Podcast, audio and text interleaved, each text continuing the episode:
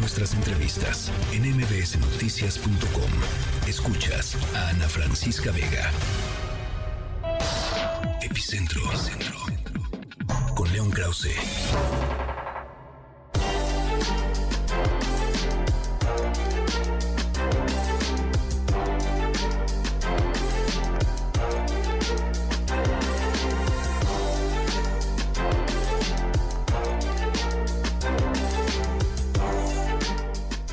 Krause, ¿cómo estás? León, hola, hola. Aquí estoy, Ana, ¿cómo estás? no te escuchábamos muy bien tú. Muy bien, gracias. Me debo saludarte. Igualmente, León, este, hay, hay dos temas importantes desde Estados Unidos. Uno, los datos de inflación, que son eh, buenos, y, el otro gran tema, pues internacional, hoy, por supuesto, es eh, la cumbre de la OTAN, el presidente Joe Biden y todo el, todo el asunto con Ucrania. ¿Por dónde le, por dónde le quieres entrar, León?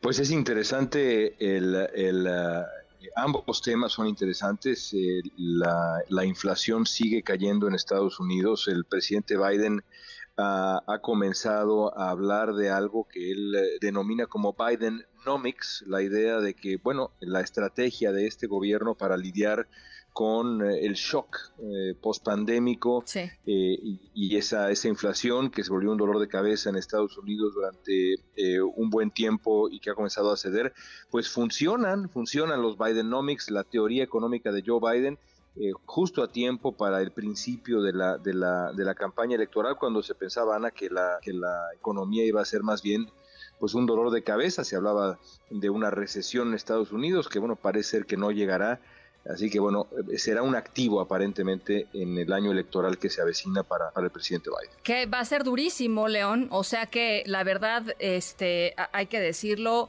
es, es una, eh, pues una bocanada de aire fresco, digamos, para, para las aspiraciones de reelección de, del presidente Biden, porque la cosa no va a estar nada sencilla con, con los republicanos que tiene enfrente y por supuesto si es el, el eh, expresidente Trump con quien se vuelve a enfrentar, pues menos, ¿no? Sí, las encuestas son eh, en este momento ominosas para, para, para Biden por, por, varios, varios motivos. Uno de ellos, pues su índice de aprobación bajísimo, 37, 38%, realmente muy, muy bajo. Si, si, si no tuviera enfrente a Donald Trump, que también pues es eh, profundamente impopular, el asunto sería alarmante para los demócratas que estarían pues tratando de empujar a Biden de cualquier manera para que no se presentara, no se presentara de, de, nuevo. Y el otro problema que tiene Biden en las encuestas recientes es pues eh, el entusiasmo y, el favor de los independientes que eh, pues definen en gran medida las elecciones en Estados Unidos o son uno de los factores grandes.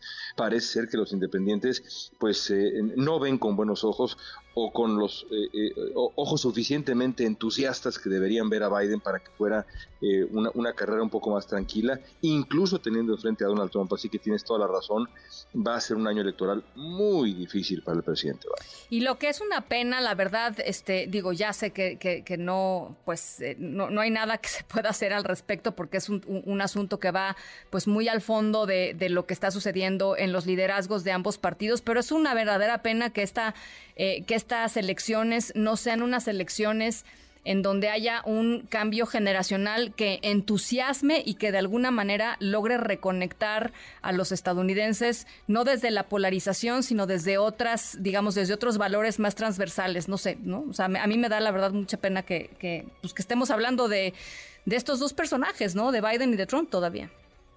Sí, estoy de acuerdo contigo. El Partido Demócrata también porque la historia estaba en su contra y no es, no es común que un presidente, o más bien es muy poco común que un presidente en funciones no se presente a la reelección, pero el Partido Demócrata no, no preparó cuadros nuevos, los que tenía, como la vicepresidenta Kamala Harris, no terminaron de crecer, y los republicanos pues siguen hipnotizados eh, bajo, el, bajo el manto tóxico de Donald Trump, incluso por ejemplo en asuntos como el financiamiento al, al, esfuerzo ucraniano contra, contra Rusia. Eh, yo imagino que el presidente Reagan, que era... Eh, digamos, el, ídolo del Partido Republicano, la, figura central del Partido Republicano durante décadas, se volvería a morir si viera a, los republicanos tratando de quitarle fondos a la batalla contra la Rusia imperialista salvaje de Vladimir Putin. Bueno, pues este, sí, la verdad que sí. Eh, cómo ha cambiado la perspectiva de las cosas y, los intereses, pues ahí está. Oye, em, y, a Biden en, la OTAN, ¿cómo lo viste? Bueno, pues eh, me parece que la, misión central del, presidente Biden era pues eh, asumir ese papel que, que, teóricamente tendría Estados Unidos y que ha tenido, hay que ser francos, en, en, función de Ucrania, que es encabezar esta, esta alianza y enviar el mensaje de que pues no, no, no se va a ceder frente a, frente a Rusia.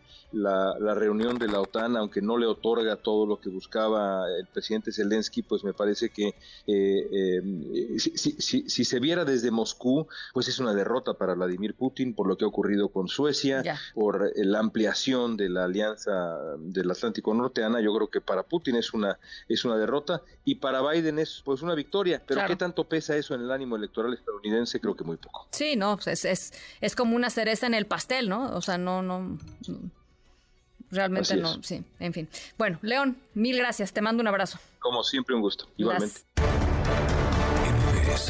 Noticias.